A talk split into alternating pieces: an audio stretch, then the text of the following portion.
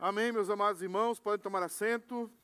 Quero convidar você a abrir a sua Bíblia em Gênesis capítulo 12, versículos. Hoje leremos do 1 ao 3 somente. Ah, Gênesis capítulo 12, versículos do 1 ao 3. Eu não sei se vai sair alguém com Estevão, hoje não. Gênesis 12, de 1 a 3. Acho que as câmeras estão gravando somente hoje, não é isso? Então, o pessoal que vai assistir depois, Deus abençoe a sua vida, que seja de edificação para a sua vida. Gênesis capítulo 12, versículos de 1 a 3. Hoje, eu, próxima semana, certamente lerei mais versículos do capítulo 12, mas hoje nós vamos ficar apenas com esses três versículos. Diz assim a palavra do Senhor. Ora, disse o Senhor a Abrão: Sai da tua terra da tua parentela e da casa de teu pai, e vai para a terra que te mostrarei. De ti farei uma grande nação, e te abençoarei, e te engrandecerei o nome. Se tu uma bênção. Abençoarei os que te abençoarem, e amaldiçoarei os que te amaldiçoarem. Em ti serão benditas todas as famílias da terra. Amém, meus queridos? Vamos, baixe a sua cabeça, peça uma palavra do Senhor para a sua vida, para o seu coração. Nós estamos assim em ritmo de férias, né? Mas Deus é o Deus que fala também nas férias, né? Então, vamos tentar sobreviver, né? Que esses dois meses vai passar. E o frio vai chegar e, você, e, o, e o pessoal voltará para a igreja, né? Vamos clamar por isso. Né? Ah, baixe sua cabeça, vamos orar. Tenha um momento a sós com o Senhor e peça uma palavra de Deus ao seu coração. Senhor Deus, nós estamos aqui, estamos dependentes do Senhor totalmente. E pedimos, Deus amado, que o Senhor venha com graça e misericórdia, falar ao teu povo. Nós estamos, Deus amado, certos de que, ainda que nós sejamos infiéis, o Senhor permanece fiel. Ainda que nós, Deus amado, tenhamos dias de muita alegria e dias de não tanta alegria, mas em todos os dias a tua promessa e a tua fidelidade está conosco. Por isso, Deus amado, nós queremos ouvir a tua voz. Por isso, nós queremos saber o que o Senhor tem a falar através, Deus amado, da tua palavra. Nós somos o teu povo, somos limitados, mas nós gostaríamos muito de ouvir a tua palavra. Em nome de Jesus é que pedimos. Amém. Meus amados irmãos, nós estamos falando esses dias sobre o Deus dos pactos. E nós falamos há algum tempo atrás sobre o primeiro pacto que Deus estabelece com a humanidade, que é conhecido como o pacto das obras onde Deus planta um jardim para Adão, aonde Deus coloca Adão no jardim, aonde Deus prepara todo um lugar especial para Adão viver e ser feliz. Deus ainda complementa Adão com uma esposa. Adão está sem poder reclamar de absolutamente nada.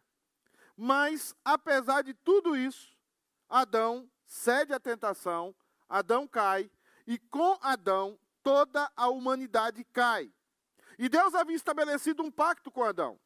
Adão, se você pecar, se você não permanecer na minha vontade, a morte entrará no mundo. A morte entrará na história. E você vai saber, Adão, o que é sofrimento, o que é dor e o que é angústia. E isso nós vemos no mundo hoje. Está presente. Essa é uma realidade do mundo.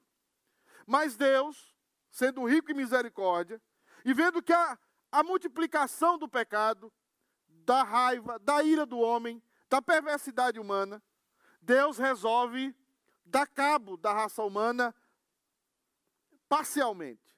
E ele destrói a raça humana toda e deixa uma família. E com essa família, nós falamos há um tempo atrás do segundo pacto, que Deus estabelece agora com a humanidade. E esse pacto diz basicamente o seguinte: eu não mais destruirei a terra parcialmente. A próxima vez que eu destruir a terra será totalmente. Quando você vê o arco-íris, e o arco-íris, quem estava aqui em Boston, apareceu essa semana aqui em Boston. Quem viu o arco-íris que apareceu aqui em Boston essa semana, se você não viu, perdeu. O arco-íris não quer dizer algo bom. Não. O arco-íris quer dizer algo extremamente severo. Deus está dizendo: Eu não vou mais destruir a terra com água. Só que tudo que é destruído com água pode ser renovado. O que ele está dizendo é que agora a destruirei com fogo. E tudo vai ser consumado. Ele fez um pacto com a humanidade. Em Adão, a humanidade caiu. Pela sua misericórdia, ele persevera uma família e faz um pacto com essa família, que é a mãe de toda a humanidade também. E diz: a partir de agora, acabou. Agora eu não mais destruirei a terra com água. Agora eu venho a destruí-la totalmente. Por isso que Pedro fala que os objetos vão se fazer em moléculas, em poeira cósmica. Porque não haverá mais o que nós vemos hoje. Mas aí, a Bíblia segue. E aí nós vamos para o terceiro pacto. E esse terceiro pacto tem a ver comigo e com você. Talvez. Talvez não com todos.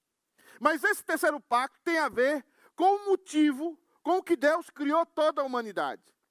Calvino é muito feliz em falar que aqui começa a Deus revelar o motivo. Por que, que Deus não se assustou quando Adão caiu? Esse povo da câmera eu gosto. Porque quando eu me preparo, eles são numa uma prontidão, já viu? Só você, meu filho, que depois de cinco dias. Homem, se tiver que destruir o mundo, vai demorar uns cinco anos, cinco mil anos. A mulher já levanta ali. E Felipe estava olhando, disse: cadê a Lara? Está aí de Remes. Sei não acontece? Vocês vão me assustar, vocês duas. Vou sair correndo. Então, meus amados irmãos, aqui Deus está revelando qual é o objetivo da criação de todas as coisas. Calvino vai chamar isso do teatro da existência humana. Aqui Deus está dizendo por que, que Adão caiu e ele não se assustou. Por que Deus não tomou um susto quando Adão desobedeceu? Porque estava no, no script. Por que, que Deus não tomou um susto quando toda a humanidade se perverteu e ele joga uma família numa arca e destrói todo o resto da humanidade? Porque Deus criou a humanidade para separar dela uma raça eleita, um povo seu, de propriedade dele. Esse é o objetivo com que ele fez todas as coisas. Ele não fez todas as coisas para salvar todo mundo. Ele não fez todas as coisas para que todo mundo estivesse com ele por toda a eternidade. Ele fez a raça humana com um propósito. Porque ele quis fazer assim. Paulo vai falar que ele estabeleceu vasos para honra e vasos para desonra. Vasos lindos que ele vai colocar na sala de estar dele e vasos que ele vai colocar no banheiro. Mas ele fez vasos do mesmo barro, da mesma essência. Mas ele quis fazer de uns filhos para a salvação e quis fazer de outros filhos para a perdição. Você não vai escutar isso por aí. Porque os pastores têm medo de falar isso com você. Eles não gostam, porque perde a sua audiência. Mas, biblicamente, não há como fugir da característica de Deus, da essência do eterno, da sua onipotência, da sua onipresença, do seu todo-poderoso, da sua toda poderosa existência, e livrar Deus disso. Deus não está sujeito ao acaso, Deus não é pego de surpresa. Isaías capítulo 6 diz que quando aconteceu a maior tragédia em Israel, em que Uzias fez a maior tolice, o homem mais sabido, Uzias era mais administrador do que Davi. Uzias era muito mais capaz do que Davi. Mas Uzias pensou que era igual a Davi. Davi entrou no templo, comeu o pão da propiciação. É como se eu e o Kisney depois da igreja, resolvesse comer a Santa Ceia. Nós dois, conversando, com isso, como é que tá as coisas, como é que tá Fall River, e descendo a leia no pão, aqueles pão que, que Erione achou, não sei onde ele achou, em alguma cultura, em alguma tenda judaica, aqueles pão que nós comemos, é, é que parece uma folha, como é? Ah, pão, só, falta nós botar um cordeirinho ali, uma pasta de cordeiro, eu e o Kisley. Davi come do pão da propiciação e Deus não faz nada com Davi. Porque Davi tinha três unções. Unções está certo, Fabiano? Está certo. Ele era rei, ele era sacerdote e ele era profeta. Uzias vai querer fazer o mesmo. O que, é que acontece com Uzias? Nasce uma lepra na testa dele. Você vai entrar no, no santuário, você não é sacerdote, Deus ficou assustado com aquilo? Não, porque o texto diz: no ano da morte do rei Uzias, eu vi o Senhor como? Preocupado, com depressão. Foi isso? Eu vi o Senhor assentado no alto e sublime trono. Agora, a nossa história, a história do povo de Deus começa aqui. Deus já planejou a queda de Adão, Deus já planejou o dilúvio, e agora ele vai focar em uma família, focará em um homem, que será o representante de todos os crentes, que será o representante de toda a raça eleita, de todo o sacerdócio real, de todo o povo adquirido pelo sangue de Cristo. Agora Deus está começando a revelar o seu plano. Deus está mostrando para nós qual é o seu plano.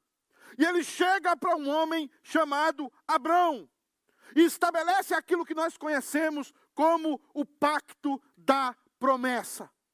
Ele estabelece um pacto com esse homem. E esse pacto tem algumas coisas a nos ensinar essa noite.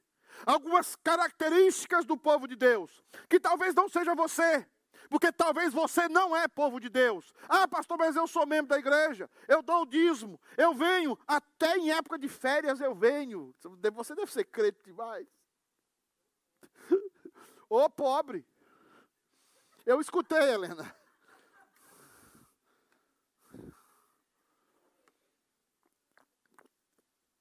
Por isso que o Eudes é crente demais. É o cara que tem dinheiro, tem tudo e está aqui. Isso aí vai para o céu direto. E ele vai brigar comigo depois. Então, irmãos, pacto da promessa. Pacto da promessa. E o que é que esse pacto tem conosco? A primeira coisa que ele nos ensina é que ele tem um chamado à exclusividade. Repita comigo, chamado. Eu gosto de fazer isso com a Mara, mas ela não está aqui. Chamado à exclusividade. Diga exclusividade. Ah, irmãos, olha o que diz o texto. Ora, disse o Senhor a Abrão: sai da tua terra, da tua parentela, da casa do teu pai. A gente pensa assim, mas que coisa boa, né? Sair, viajar. A palavra sair aqui não é sair para ir ali na esquina comprar pão. Não é sair para ir no restaurante. A palavra sair aqui é abandona. Ele voltou para essa casa? Não. Ele voltou para estar com os seus? Não. Então a palavra sair aqui não é sair, é abandonar. Abandona o mundo que você vive. Abandona a sua cultura. Abandona tudo que está à sua volta. Abandona o dos caldeus. Mas o pior não é isso. Sabe quem era o herdeiro de um dos caldeus? Sabe quem ia ficar como dono de um dos caldeus? Era Abraão. O pai de Abraão era dono de um dos caldeus. O que ele está dizendo? Abandona a tua herança, a tua casa, os teus pais, toda a tua história, abandona o teu passado, porque eu vou construir uma nova história para você. Eu vou construir uma nova história na sua vida. E é isso que talvez a maioria de vocês não entendem. É que ainda estão ligados ao dos caldeus. Você ainda está ligado a essa vida, a esse mundo, a essa terra. Sai abandona, abandona os preceitos do mundo, abandona as leis que regem o mundo, abandona a tua cidade, sai agora, sai da casa do teu pai, sai da tua terra, sai da tua parentela. E amados irmãos, quem é de Deus não se adapta a esse mundo. Quem é de Deus não consegue viver confortavelmente nesse mundo. Eu sei o que é isso. Mutatis mutantes, como diz os, os acadêmicos. Eu saí da Bahia para ir morar em São Paulo. Naquela época eu gostava do calor. Naquela época eu só entendia que a gente devia comer no café da manhã cuscuz. Cuscuz com carne de sol. E carne de sol mesmo, não a carne de sol maquiada que a gente vê por aí. Eu tinha uma cultura. Jogar bola todo dia às 5 horas da tarde. Jogar bola de manhã cedo. Tomar banho de rio. Eu tinha a cultura de tomar banho de açude. Eu podia deixar minhas coisas, minha roupa. Eu podia ir para casa de um, dormir na casa de um primo, do outro primo minha cultura, minha gente, meu povo. Aí eu saí fui para São Paulo, cheguei na rodoviária do Tietê, confessionário, confessionário. Quantos aqui conhecem o terminal rodoviário do Tietê aqui? Você já foi lá, Dulce? Duvido. Você só conhece Guarulhos, Congonhas e, e aquele lá do, do Viracopos. Duvido. Você tinha tesão? Na Barra Funda?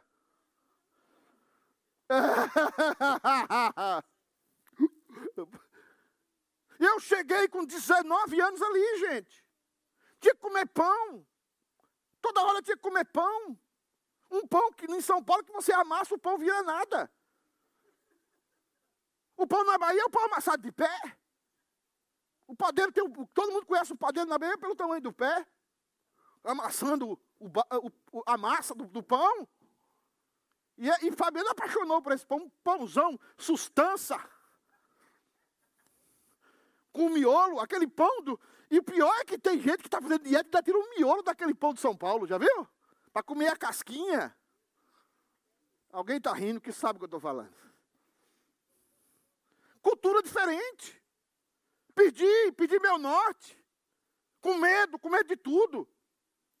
Horário para chegar em casa, horário para entrar. Chave do portão. Quantas vezes eu fiquei do lado de fora do seminário porque eu não tinha chave na porta, porque não era minha cultura. Ninguém fechava a porta da minha cidade.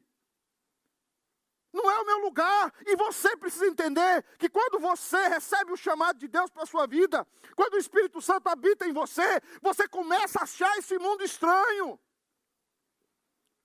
Você começa a achar esse mundo diferente. As pessoas traem, as pessoas mentem, as pessoas são perversas. As pessoas não falam a verdade. As pessoas odeiam por nada. As pessoas matam por 10 dólares, por 5 dólares, por 10 reais, por 5 reais. As pessoas traem. Não é o seu mundo, não é a habitação que você quer para você, porque você agora faz parte do povo de Deus. Esse negócio não é para você. Esse negócio de homem com homem, mulher com mulher. Esse negócio não é. Você é outro povo, outra raça. Você foi chamado por Deus para sair desse mundo, para sair da cultura desse mundo e abraçar algo completamente diferente. Deus está estabelecendo isso com Abraão e, e Abraão está sendo modelo para nós, modelo para você. Tome cuidado. Se você está muito cômodo nesse mundo, se você está muito tranquilo nesse mundo, porque esse mundo é o deserto. Esse mundo não é o nosso ponto final. Mas a segunda coisa que eu vejo aqui, irmãos, do pacto da promessa, é que é um chamado para a fé. Diga, chamado para a fé. Mais forte, chamado para a fé. Eu vou tomar mais um gole de água. Ele diz assim: sai da tua terra, da tua parentela e da casa do teu pai e aí ele dá uma pausa e diz assim: "E vai para uma terra o quê? Que é o quê? Que é o quê, ô Isaquinho? Que eu te mostrarei. Então, Deus mostrou a terra ali na hora. Deus falou assim: a terra é essa, o GPS é esse. Bota no Waze. Bota no Waze. Ele botou no Waze e falou assim: vai. Eu já falei para vocês um milhão de vezes que se Deus tivesse falado para mim, está aqui o mapa da sua vida, se Deus fosse uma cartomante, zona, tá? Uma tubante na cabeça, uma bola de cristal, chegasse para mim, Pedro, eu estou te chamando para o ministério. Deus passando a mão em cima da bola. Isso aqui é Deus passando a mão em cima da bola de cristal. E você vai passar por isso, vai passar por aquilo, vai fazer isso, vai fazer aquilo. O que, é que eu tinha feito? Decline. Eu não vou. Eu não vou. Eu não vou ver meus avós? Não. Todos os quatro avós seus vão morrer e você não vai enterrar nenhum. Seu pai vai morrer, você vai estar no seminário. Seu irmão vai morrer, você vai estar no Chile. Amigos seus vão morrer atropelado, de acidente, de doença, e você não vai estar lá para dar o último abraço. Você quer? Eu não teria ido, não. Ele está dizendo, Moisés, é, Abraão, eu vai para uma terra que o quê? Eu te. E deixa eu dizer uma coisa para vocês: Abraão nunca teve casa. Por isso que a Bíblia fala as terras da peregrinação de Abraão que depois se tornou Abraão. Abraão nunca morou em uma casa, ele nunca morou em uma habitação, ele sempre morou em tendas, ele sempre foi um nômade, ele nunca teve um lugar para ficar. Porque Deus estava ensinando a ele: o, meu, o seu lugar, a sua habitação sou eu. A sua habitação sou eu. A sua terra sou eu. Por isso, quando os levitas perguntam: qual é a nossa parte da terra? Toda tribo tinha um pedaço de terra. E os levitas perguntaram: qual é a nossa parte? Qual é o nosso pedaço de terra? E Deus fala para os levitas: a tua habitação, a tua porção sou eu. Eu sou a tua porção. Por isso que o texto bíblico diz: Tu tens sido o nosso refúgio, a nossa casa de geração em geração. Abraão, a tua habitação, a tua casa, o teu povo sou eu. Aprenda a viver pela fé. Você não vai saber o que vai acontecer amanhã, mas saiba de uma coisa: amanhã eu vou estar com você. Amanhã eu vou estar do seu lado, na dor e na alegria. Você vai passar comigo na doença, no câncer, na maior alegria da sua vida. Eu vou estar com você. Isso é fé. Isso é o chamado de Deus para o eleito dele, para andar por fé.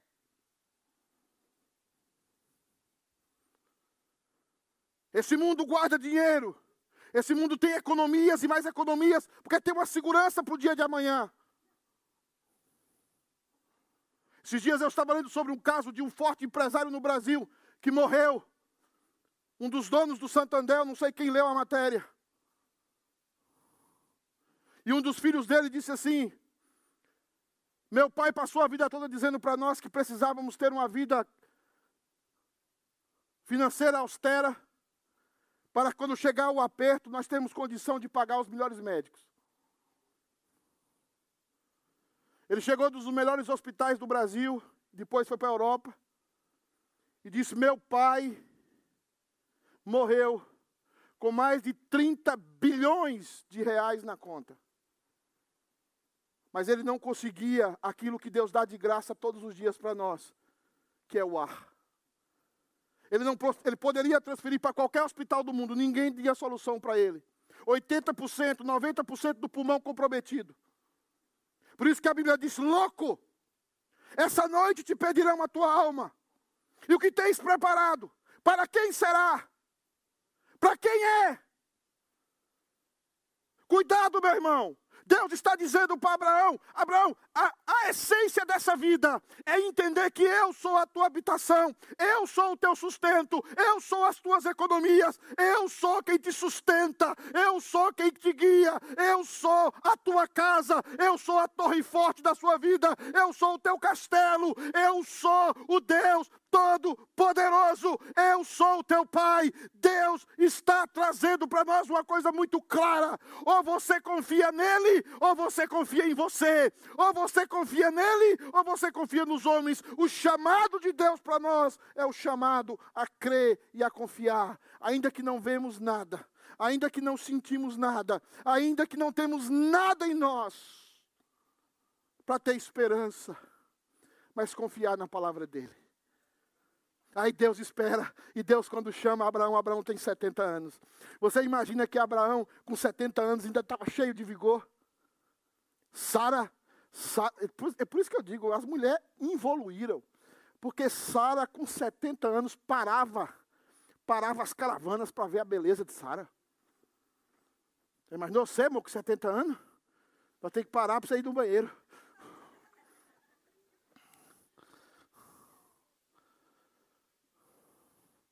Que é que Deus faz com Abraão?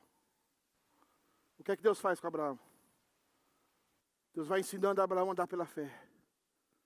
E Sara vai ficando velha, e ele vai ficando velho. Até que o corpo de Sara para de ovular. Até que Sara fica envelhecida e morta dentro. E ele chega para Deus e fala: Mas cadê o meu descendente?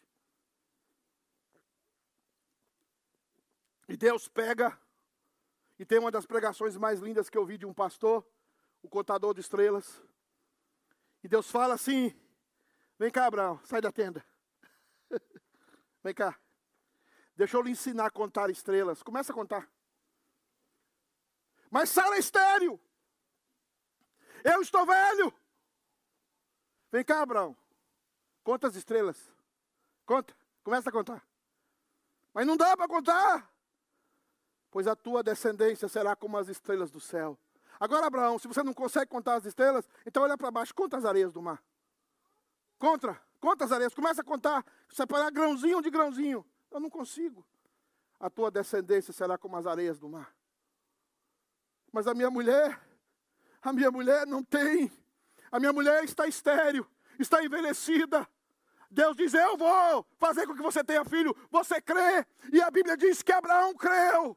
Isso lhe foi imputado como justiça. E um ano depois Deus vem, visita Sara e diz: Sara terá um filho. Sara terá um filho e ele se chamará Isaque. Porque você riu quando eu disse, Sara, que eu teria um filho. Você riu de trás da tenda, para que você saiba que eu sou Deus do céu e Deus da terra, que eu falo e a coisa acontece, que eu não sou homem para que minta, nem filho do homem para que se arrependa. Se eu disse que você vai ter um filho, você terá um filho. Creia na minha palavra.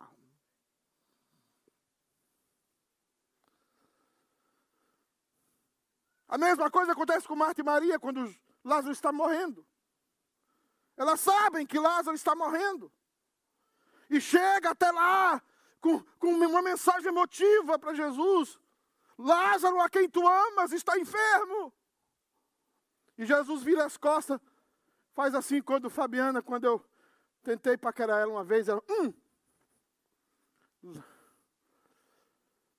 Jesus virou as costas e ó. Demorou dois dias, Jesus pergunta, e Lázaro? E os discípulos, é Lázaro, rapaz. Jesus fala, Lázaro dorme. Aí os discípulos eram como nós mesmos, sem noção. Os crentes, nós todos somos igual em todas as eras. Ah, se dorme, deixa o homem descansar, né? Está descansando. Aí Jesus fala, Lázaro morreu.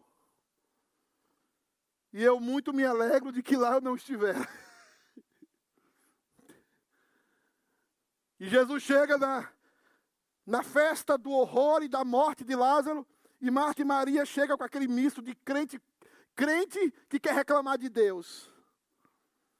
Se o Senhor tivesse aqui, se o Senhor tivesse atendido o nosso chamado, há dois dias atrás, há quatro dias atrás, Lázaro não teria morrido. É assim mais ou menos que elas falaram com Jesus. O que, é que Jesus fala?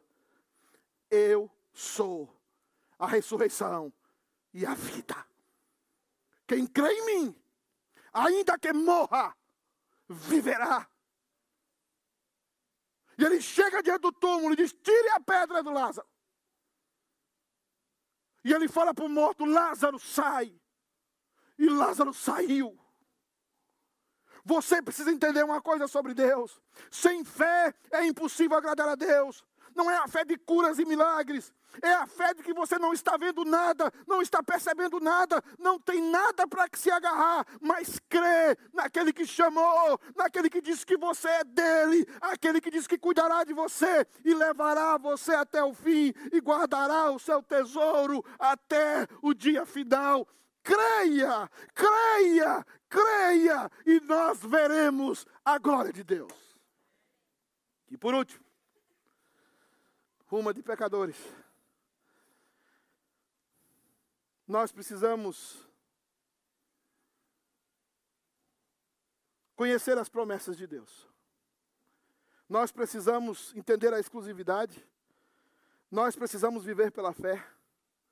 Mas nós precisamos conhecer as promessas. E olha que promessa linda nós temos aqui. Diz o texto assim: De ti farei uma grande nação e te abençoarei, e te engrandecerei o nome, você vai ser uma bênção. Abençoarei os que te abençoarem, e amaldiçoarei os que te amaldiçoarem. Em ti serão benditas todas as famílias da terra. A primeira coisa que você precisa entender para a gente terminar esse negócio aqui hoje. Você precisa entender que você faz parte de um, um grande plano aonde Deus está criando uma raça nova no meio da humanidade para ele. A palavra nação aí é raça. De ti farei uma grande raça. Não uma raça física, não uma raça de gene físico, de cor de pele, de, de, de cabelo. Não. É uma raça espiritual. É uma raça diferente. De ti farei um povo exclusivo uma raça diferente que eu tenho preparado desde antes da fundação do mundo. Você é um projeto de Deus. Você é um projeto, uma obra-prima de Deus. Por isso que não é todo mundo da igreja que vai ser salvo. Por isso que é a minoria das pessoas, Deus não, Deus está fazendo uma obra-prima com pessoas.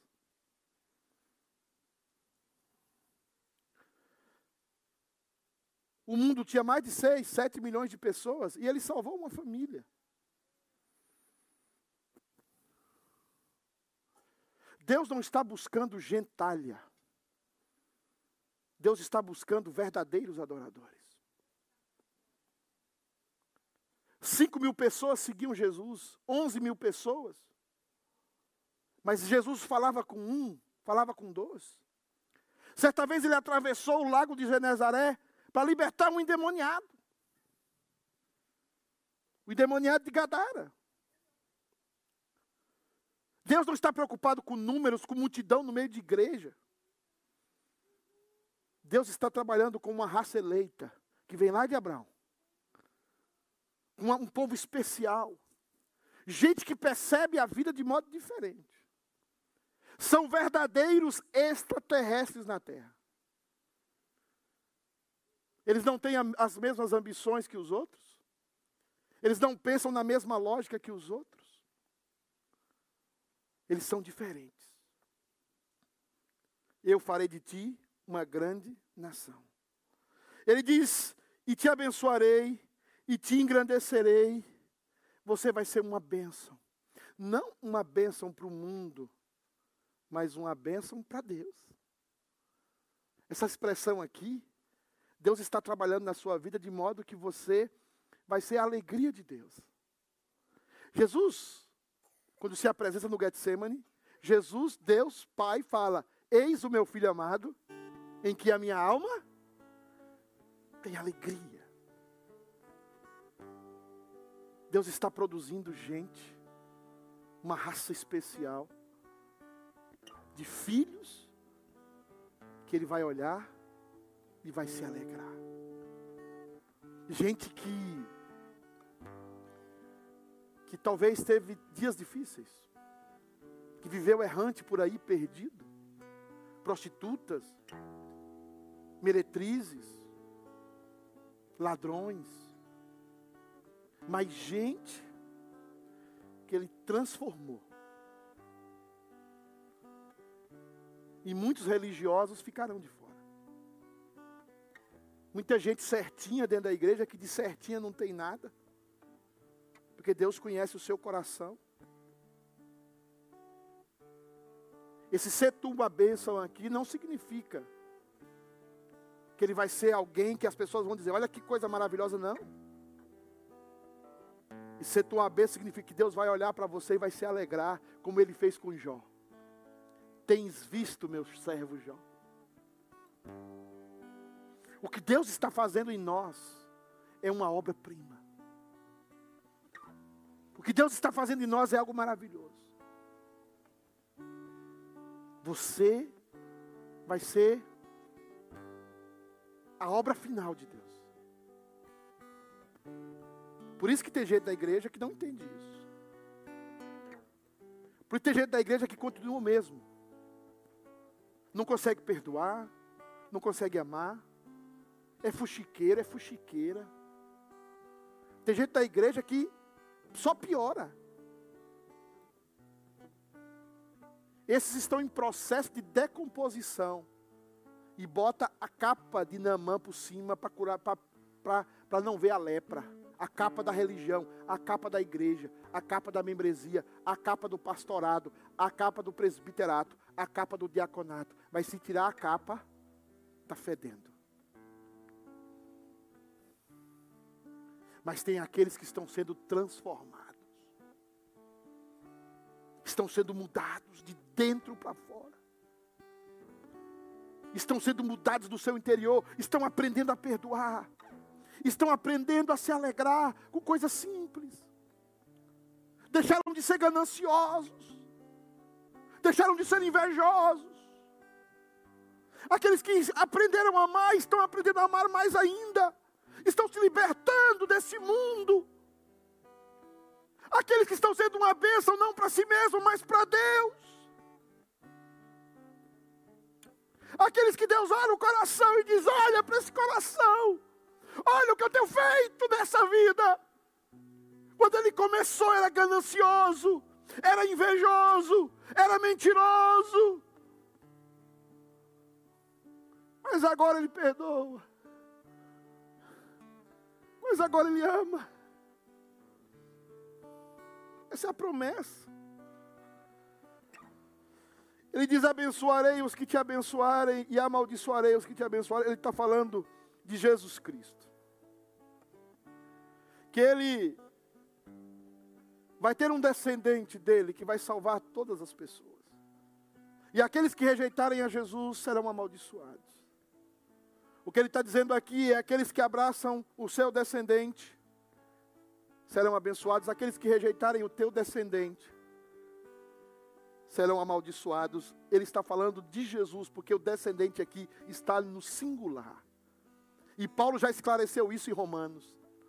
Ele diz, ele não fala a descendência de Abraão, ele fala o descendente. Ele fala de Cristo. Você é descendente de Cristo. Você e eu somos chamados para abençoar todas as famílias da terra através de Cristo. A minha grande pergunta essa noite, por isso que eu até chamei o Kisley aqui, é saber: você está sendo mudado? Você quer mudança? Eu não estou falando de nada exterior, não. Eu estou falando da sua alma. Eu estou falando do seu coração. Você está melhor? Quando você olha para dentro de você, você diz assim: peraí, eu estou leve. Cara, como Deus tem feito. Como é que Davi fala? O Senhor tem feito bem a minha alma. Como é que está a alma? Como é que você encara a vida agora? As pessoas pisam em você, humilham você, como é que você faz? As pessoas passam a perna em você, como é que você reage? Como os coaches por aí, os coaches de Satanás. Como é que está você? Eu queria que hoje a gente terminasse esse momento orando aqui na frente. Eu não faço muito isso, mas de vez em quando eu pensei que hoje teríamos poucas pessoas, como temos poucas pessoas hoje. Mas eu gostaria muito que você olhasse para o seu coração hoje e desse um salto na sua vida e dissesse assim: Deus, eu quero melhorar mais ainda hoje. Eu quero receber uma visitação do Senhor aqui no altar. Eu quero melhorar. Faz como Davi hoje, Senhor. Sonda-me. Vê se há em mim algum caminho mal. E guia-me pelo caminho eterno. Você quer fazer isso hoje? Vem aqui. Vem aqui na frente, eu quero orar por você. Quero orar pela sua vida.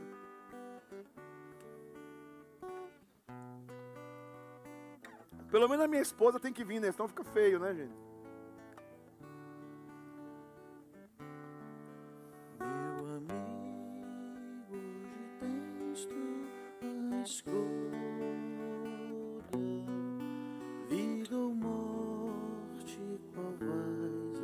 Pode chegar aqui na frente, que aqui na frente não vou morder ninguém, eu prometo.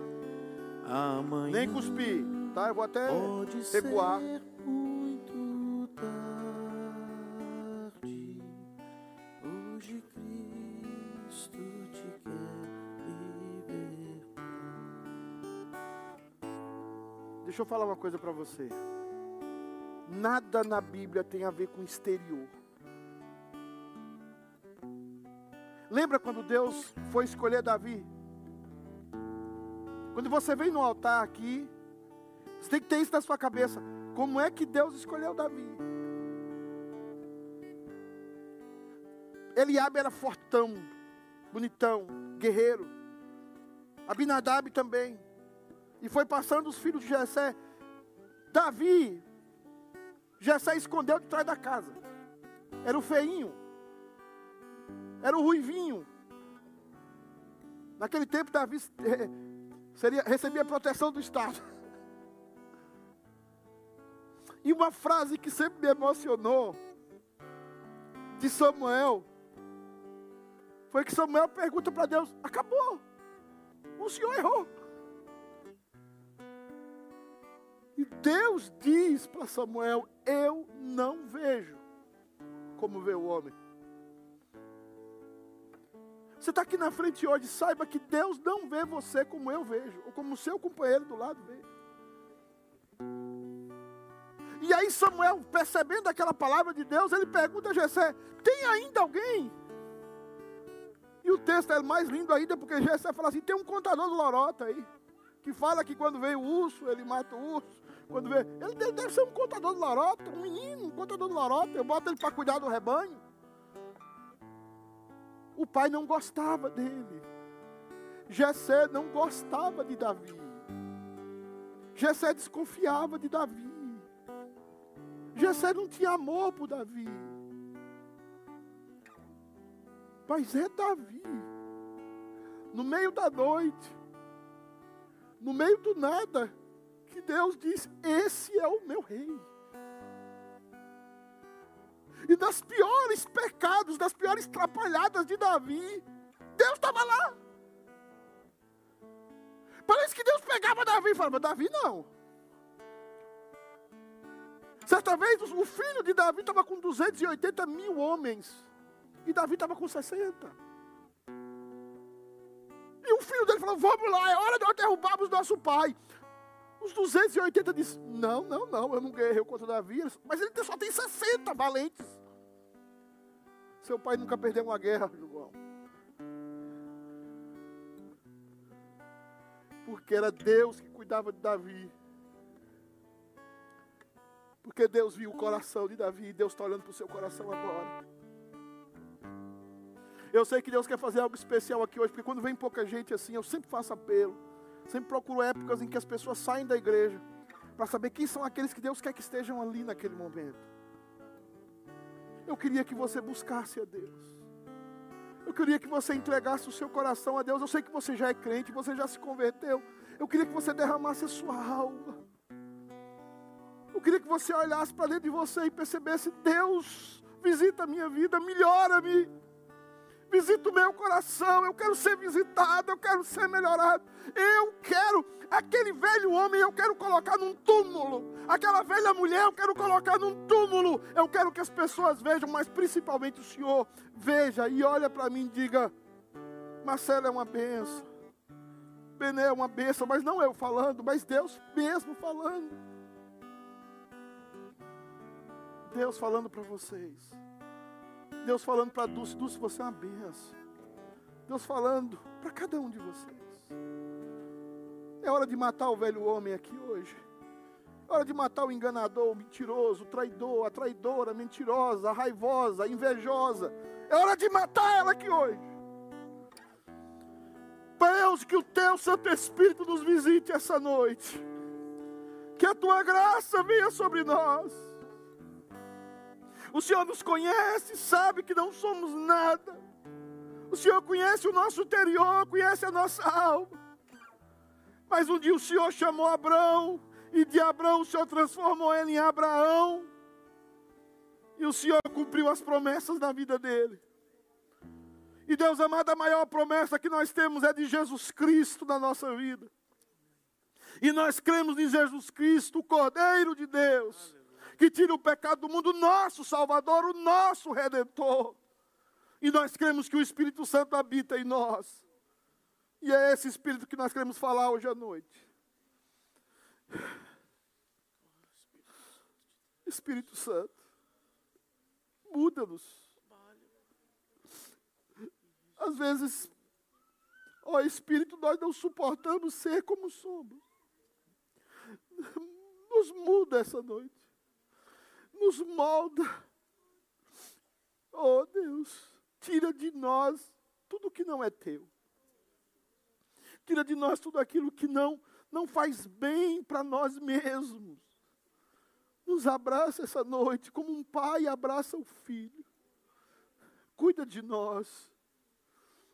Nós não queremos dinheiro, não queremos riqueza antes do Senhor.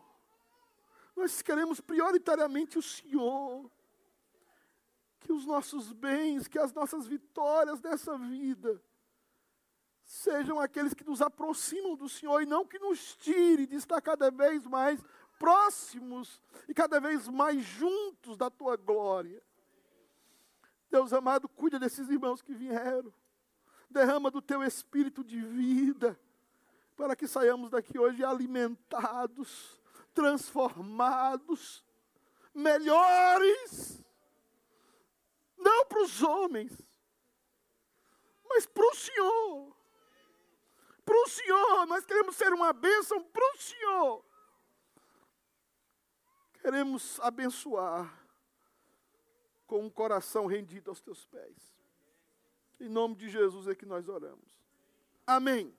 Se você tem confiança, abrace a pessoa que está do seu lado. Só você tem confiança.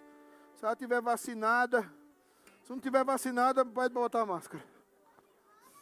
Vamos sentar um pouquinho, tem uns avisos aí. Importantes. Diria o irmão Kisley. Kisley. Eu mesmo. Irmãos, temos avisos antes da bênção. Nada. Irmãos, deixa eu avisar uma coisa para vocês importante hoje. Todo dia o aviso é importante, mas hoje o aviso é mais importante um pouco. Tá? Eu, eu, eu lembrei. Eu lembrei que eu fiz um apelo esperançoso uma vez, viu, Kisney? E o músico chegou assim. Eu estava fazendo uma coisa para animar o povo, né? Eu estava meio coach, meio crente. Aí o músico falou assim: ao findar o labor dessa vida, destruiu a minha argumentação, tá? Todo mundo morrendo, né? Quando a morte ao seu lado chegar.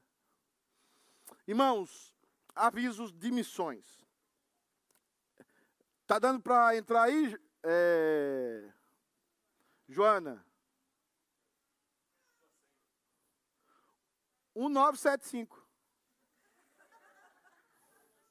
Todo mundo da igreja sabe.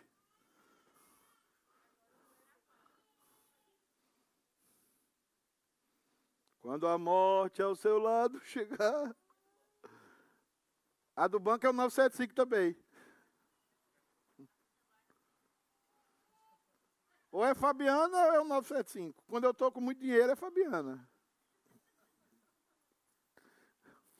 Nunca botei Fabiana, não sei porquê. Conseguiram aí? Des desconecta e conecta. Enquanto tá. Sandra, dá aviso das mulheres primeiro. Obrigado, amor. Deixa eu ir lá resolver. Hã? Ah, já, já tá, já tá. Aí você joga. Pode dar aviso, Sandra. Você está incomodadinho, viu, Eliane? Não, aqui, ó. Não, você pode fechar aqui, ó. Não, não. Ah, tá. Esse aqui Gente, eu, eu queria dar um aviso para as mulheres, tá? É, sábado que vem, dia 10, nós teremos o nosso encontro Não, qualquer um. novamente, né, o encontro das mulheres. passa. Vai Ah, ser tá às lá 6 já. horas da tarde. O Ok. pastor, o nosso, vai ser o nosso preleitor, Tá ele bom. vai continuar Pode botar. Com, Pode. o assunto, né, o, o Deus do Pacto, que ele já falou no, no sábado anterior do, do Encontro das Mulheres. E eu gostaria de saber, as mulheres que forem, se puder, é, cooperar com o lanche, né? Então eu gostaria que vocês mandassem no privado para mim quem vai e o que poderia levar. Tá bom? Eu quis falar pessoalmente exatamente porque a questão da comida, que é importante, né, pastor? É importantíssimo. Presbiteriano sem comida é estar com defeito de Porque fábrica. o pastor já vai estar lá mesmo. Eu vou então tá. Isso aí já foi acertado, já está. E, eu vou ter jogado bola, feito quatro gols. Eu já vi o meu futuro. Ó, só um favor, os homens não, que ele não saia de lá contundido. Tem para chegar aqui. O Eudes vai defender pênalti. Então já Ixi. temos tudo. Não, sabe o que eu falei lá em casa? Aham. E o pastor vai fazer o quê? Ah, vai ser, eu acho que o juiz. É? Pastor juiz da casa de conselho. Então, Começa a xingar o juiz, a mãe ó, do pastor. já falaram que os presbíteros vão perder. Isso aí, isso aí intriga. Oposição do Zero. dia. Agora os diáconos com três gols, porque eu descobri que o Fábio já foi até jogador. Então, tá de vendo? linha mesmo, jogador mesmo. Então, é, foi mesmo, eu sei É, disso. Então, Foi até para a Alemanha. eu tô, lugar tô tão assim. perdido, tão perdido. Aí não, aí é demais. Aí nós pensamos no Eudes, no alguns. Diz que o Kisner vai ser o nosso lateral. É. Mas o lateral é que vai- o que mais corre do time. Não vai deixar passar a bola, só isso. então, tá Então vai ter o trabalho das mulheres às seis, às Às oito. seis, às oito. E o dos homens não é com família, é só com os homens. É às onze da manhã. Vai Às ter- sete da manhã nós temos o jejum aqui. A mulher pode vir jejuar, os homens vão comer. Bom, Meu Deus, que onde é que manhã. vai essa igreja, gente? Para o jejum não tem problema não, porque a gente providencia um lanche depois do jejum. Mas para tarde, né, às seis horas, se as mulheres puderem mandar, tem lá no Telegram tem o telefone, né, pastor? De Tem. todos nós, o número, né? Do contato, pode falar comigo e dizer o que vai trazer. Tá E- bom? e mul- Salgado ou doce. E mulher preteriana é assim, jejua duas horas e depois você vê a comida, você fica É. escandalizada. Por isso que a gente jejua de manhã e depois à tarde a gente vem aqui. tá bom, então? Amém, amém. Ah, obrigada. Oi. Ah, é, é que não tem ali, né? Então. Ah, passou? Ah, então tá. Então tá bom, mulheres. Ó, espera as mulheradas aí. Quem não tiver de férias, né, pastor? Vem um Difícil, tempo, que eu- vai ser uma boa palavra. Pode ser que tenha um grupo pequeno, mas vai ser um tempo bom. Amém. De edificação. Amém. Tá bom? Obrigada. Amém. Amém. Você não vai viajar não, Sandra? Eu? Não? Dinheiro, você está viajando demais, né? Dinheiro está sobrando. Hã? Vamos lá, gente. Gente, nós temos o seguinte, presta atenção vocês aqui que foram os escolhidos. Nós vamos falar muito sobre isso. Nós vamos criar na igreja o mural das missões, tá? E esse mural das missões vai estar cada projeto que nós estamos apoiando como igreja. Nós temos um compromisso de 10% da nossa arrecadação está convertida às missões. 10% irá para as missões. Só que não é 10% só. 10% é que a igreja entra. Só que o departamento de missões entra com os outros 10%. Então fica aproximadamente 20% da igreja, da arrecadação, daquilo que é arreca- arrecada da igreja, para missões. Tá? Então, a ideia é você se envolver com esse projeto. Você ofertar dinheiro para as missões sem deixar de dar o dízimo, tá? Porque se você deixar de dar o dízimo e ir para as missões, eu vou para as missões. Ninguém entendeu a piada. Eu vou para as missões. E, e lá, lá eu recebo vocês. Então, então tem que tá, manter. Então nós queremos falar um pouco dos projetos. Já conseguiu aí? Liga e desliga aquele botãozinho lá ó, atrás. O que foi, Fabiano?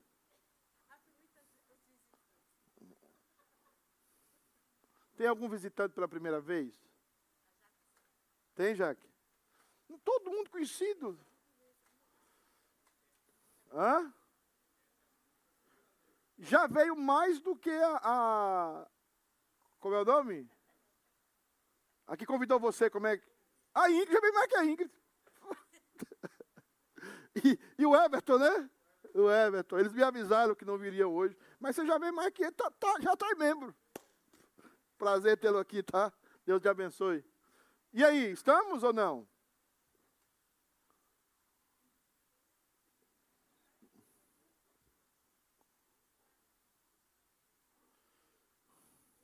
Irmãos, é, deixa ela tirar isso aí. Ah, nós temos aqui alguns projetos. Esse projeto é um projeto de plantação de igreja, é, lá na igreja do Recife, né? Igreja, eu não vou ler tudo. Ô, ô, é, Joana, passa, passa lá para as fotos, por favor. Lá embaixo aí tem as fotos nesse documento. Aí, isso, isso, isso. Pode ir. Cadê? Não tem. Tem. Aí! Esse é um projeto no Recife, com o pastor Alexandre. O pastor Alexandre é cunhado do missionário Ronaldo Lindório. Não sei se já ouviu falar. Então, essa é uma igreja que está começando. Ele está começando, por causa do Covid, ele veio cuidar do, do pai, né? Eu me ajudei, parente do Ronaldo Lindório, né? no Recife. E ele está começando uma igreja, plantar uma igreja. Então, é a plantação de uma igreja. Essa igreja nós estamos apoiando e falta, obviamente, o conselho dar o último visto, mas o comitê já está já está aprovado do comitê. O, o conselho vai dar a última palavra, mas nós vamos apoiar esse projeto com 700 dólares mensais durante cinco anos. Ok? Próximo. É ali embaixo, Joana. Você vai no outro. Ali embaixo. Isso. Isso. Aí. Esse é outro projeto, projeto Vida Nova Nova Zelândia. Esse é um projeto de revitalização e plantação de igrejas na Nova Zelândia. Pode subir um pouco, passar a página, Joana, obrigado. Obrigado, obrigado, obrigado. Aí, volta aí. Esse é o pastor que vai começar o projeto lá, pastor Egimar Akívia e os seus dois filhos. A Nova Zelândia é um dos países com mais suicídio no mundo mas era um país completamente cristão. E agora se tornou um país completamente anticristão. E, como acontece, que isso é coberto para os nossos filhos que estudam nas escolas, esses países, países do norte da Europa, países lá, Nova Zelândia, Austrália, os níveis de suicídio são absurdos. Porque você tirou Deus da sociedade, o que é que tem? Suicídio. Qual é a razão de viver? Tem uma decepção com o namorado, uma decepção essas coisas, e não tem nada para se apegar. Suicídio. Então o que acontece? A Nova Zelândia hoje é um país que nós queremos usar para plantar essa igreja, tá, junto com outras igrejas. Esse pastor é um pastor da PMT, da Igreja Presbiteriana do Brasil, e não é só isso. Nós queremos, através desse projeto, chegar no Nepal. Presta atenção. Você sabe o que é o, por que o Nepal? Porque o Nepal, nós estamos ajudando, nós ajudamos a construir uma escola no Nepal, aonde a igreja está comprando escravas sexuais que são vendidas. A igreja vai lá e compra, e coloca nessa escola e liberta essa mulher, liberta essa adolescente. Então nós estamos, nós, nós ajudamos, a, foi quanto, Eudes? 8 mil dólares, 5 mil dólares?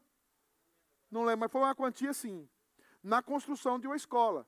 Então, nós queremos plantar uma, essa igreja, e essa igreja vai ser uma base para nós enviarmos missionários para o Nepal. O Nepal é um dos países mais fechados do mundo, juntamente com a Coreia do Norte. Tá? E esse ano, o, o ano que vem, nós queremos enviar o Eudes para lá, porque eu não vou no avião para lá. Nós vamos enviar o Eudes, é, é crédito, tem certeza da salvação. Nós vamos mandar o Eudes e a Jaqueline visitar o Nepal, subir nos monastérios lá, tá? E é, não estou mentindo, não. Vai um membro do conselho lá, e não é com verba da igreja, não, é com verba própria, tá? Depois nós vamos dar os relatórios dos gastos de tudo isso. Então, esse é um projeto, Nova Zelândia, também do nosso comitê, que já está aprovado do comitê, falta o conselho aprovar. Próximo, Joanita, lá embaixo. Esse é o projeto do irmão do Everton. Cadê o Everton? A nossa formiguinha atômica?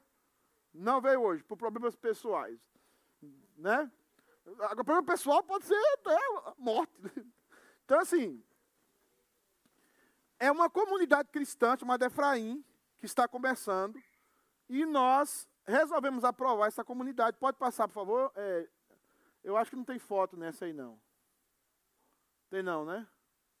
É uma comunidade, volta só para a gente ver. É uma comunidade em São Paulo, é, no Grajaú, a região do Grajaú, em São Paulo, é, aonde estão, nós queremos transformar essa igreja numa igreja presbiteriana.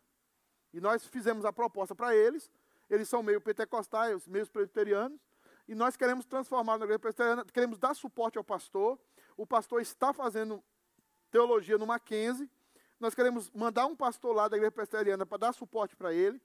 Queremos que aquela comunidade seja assistida.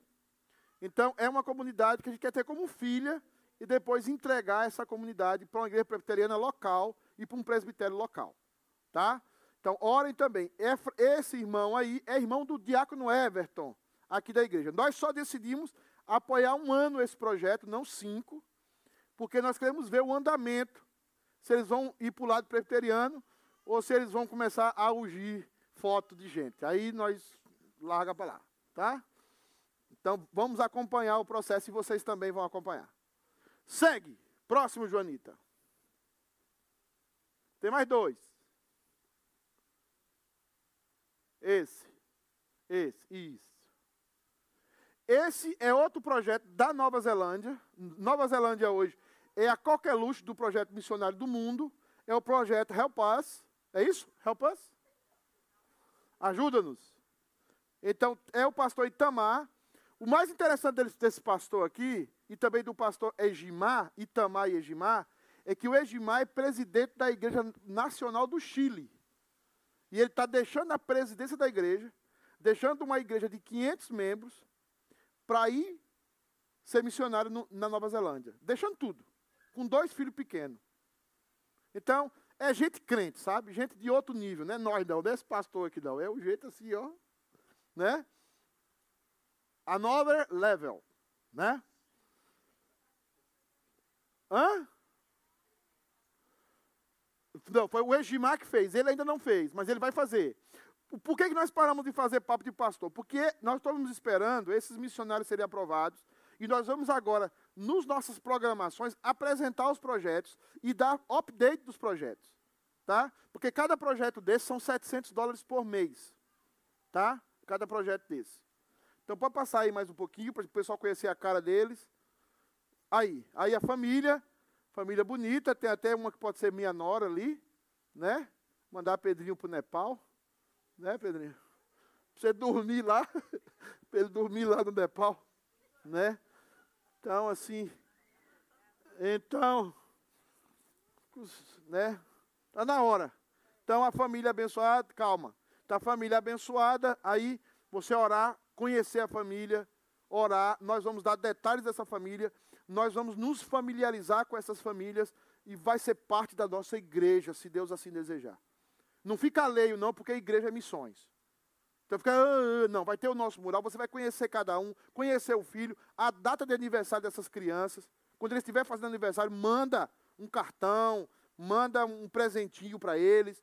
É isso, é assim que nós fomos pregados lá no Brasil como igreja presbiteriana, e é assim que nós vamos fazer aqui.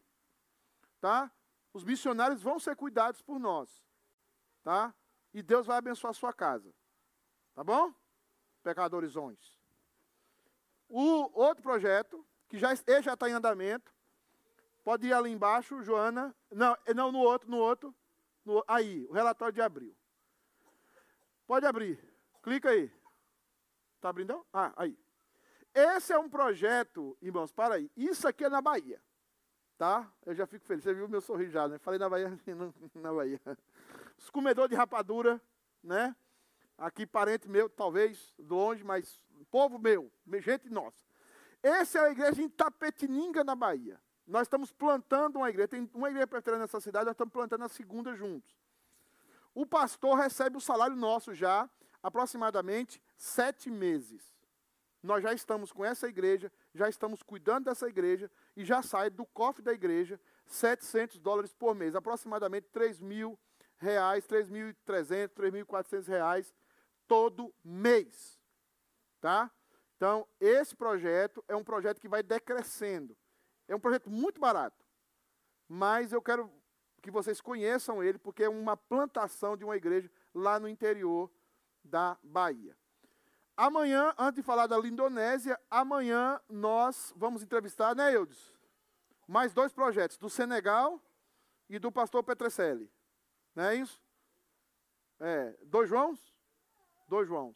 E ore por essa, por essa entrevista do comitê, tá? A Lindonésia não tem foto aqui porque eu não achei. Mas a Lindonésia é, foi membro da igreja de Cambridge. Quem conheceu a Lindonésia aqui? Faz um projeto, nós resolvemos apoiar o projeto da Lidonésia com 700, ela faz um projeto belíssimo lá, social, mas também de pregação da palavra, mas nós queremos, a longo prazo, mandar um pastor para lá. República Dominicana. Queremos mandar um pastor para lá também. Para esse pastor plantar a igreja lá junto com a Lindonésia. Tá? Não só questão social. A questão social é importante, mas ela deve canalizar para quê? Para a pregação da palavra. Então esse projeto também já está aprovado no comitê e nós precisamos que você nos ajude como igreja. Eu quero convidar aqui os membros do comitê que estão aqui. Presbítero Kisney, por favor, meu queridão. Presbítero Kisney é membro do comitê. Presbítero Eudes é o secretário do comitê. Tem até proposta dele plantar a igreja aí fora, mas.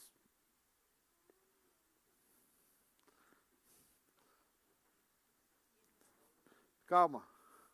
É, o Iraci foi, amou o presente século, não está. Está com a família dele hoje. Chegou no povo aí, está aí. Então o Iraci não está. Quem é o outro? Calma, Hernando é o último. Benezinho, por favor. Vocês vão entender. A família não entende, entendeu? Você tem que explicar tudo. Ah, tá. Esse é o Benezinho, mais simpático do comitê, aprova tudo, né? Nunca diz não, é feliz da vida. É, e também agora é dono de, de é dono de SCAD, dono de não sei o quê, dono da FedEx. o cara é dono da FedEx, meu amigo. Entendeu? Então, assim. É, e nós temos o nosso tesoureiro, por isso que eu deixei ele por último. Hernandão, o homem do dinheiro. Depois que ele foi ser é, é, tesoureiro das missões, ele comprou uma Land Rover. Não sei se tem alguma coisa conectada. Não sei se é, né? Hã? O Wilson, o Wilson, o Wilson é, é, o administrador da igreja, comprou um Lincoln. Eu falei, gente, me dá um cargo aí. Né? É, olha aí o tesoureiro do, da ajuda econômica, nem falei dele. É, gente, eu chamei o Hernando por último aqui é o seguinte, porque o nosso desafio é ter 50 pessoas que dê 70 dólares para nós suprirmos o nosso budget. Hoje o nosso budget é 1.250 dólares, eu acho que é isso, né, Eudes? Eu só não estou errando nos números. Hoje o nosso budget é 1.250 dólares para o comitê e 1.250 para a igreja, não é isso? Ou 1.400, alguma coisa assim. Mas em torno de 1.400. É, tenho certeza. 1.400. Então, de 1.400 para o comitê e 1.400 para a igreja. Então, a igreja entra com 1.400 e nós do comitê entramos com 1.400. Então nós precisamos levantar aqui na igreja 50 pessoas que dê 70 dólares por mês. O mínimo. Então esse homem aqui, simpático, vai deixar de ser simpático. Você o odiará. Lembra do, do, do chicanismo quando, quando apresentava? Você se recalcará. Você se diminuirá. Então, você o odiará. Por quê?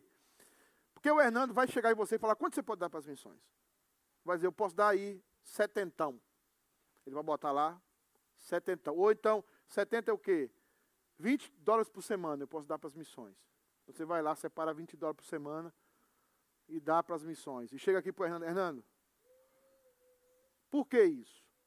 Porque ele vai pegar esse dinheiro, vai fazer a coleta, vai ser responsável pelo mural, pelo, nós vamos ter aqui o cantinho das missões. Então esse cantinho das missões vai ser atualiza, atualizado toda a semana ou todo mês. E você vai saber notícias do campo, tá? Foto, tudo isso. Então, são 50 pessoas nós precisamos que dê 70 dólares. E não vai mexer no seu dízimo. Porque se você puxar um cobertor para cá, os pés ficam, né? Quem já dormiu com chinil, né, chinil curto, sabe o que eu estou falando, né? Fábio. Não, não. Você separate. Separate, é. Hã? É, mas não, vai ser, vai ser separate. Nós vamos. É, eu falei inglês? Isso não é inglês. então, assim, é, o Hernando vai indicar você como vai fazer. Vai, nós só queremos que você invista em missões, que a igreja invista em missões. Isso é um projeto da igreja, um projeto de todos nós. Amém, irmãos? Vamos ficar de pé e vamos orar? Eu queria.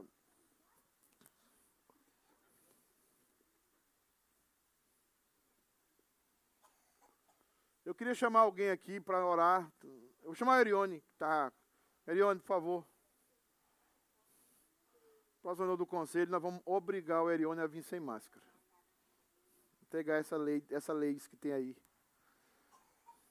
Erione, por favor, meu queridão, ore por esse comitê para Deus dar sabedoria. O Iraci também, não esquece dele.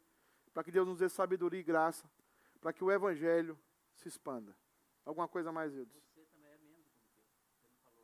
Eu sou membro também. Eu sou, não sei nada. Você dirijo lá e eles votam, né? Vocês sabem que não. Então, eu também sou membro do comitê. Esse é o comitê mais o presbítero Iraci. E esse comitê está envolvido, muito envolvido com missões. Amém, irmãos? Por favor, Erione, ore para a gente. Senhor, neste momento, ó Deus, estamos aqui acabando de conhecer esse comitê e nós colocamos diante da tua presença, Deus, cada integrante. Amém. Não vou expressar um por um, mas o Senhor já o conhece. Amém. Já os conhecem. E que o Senhor possa trazer a Deus ao coração deles discernimento, compreensão dos teus desígnios, ó Pai. Amém. A tua palavra será pregada em todo o mundo. Amém. E que nós possamos, ó Deus, ser usados financeiramente, emocionalmente, e estar envolvido, ó Pai, nessa tarefa que o Senhor está apresentando para nós. Amém. Possamos confiar, ó Deus, de que o Senhor tem conduzido a tua igreja e tem conduzido aqueles, ó Deus, que têm pregado a tua palavra ao redor do mundo. Amém. Oramos agradecidos em nome do Senhor Jesus.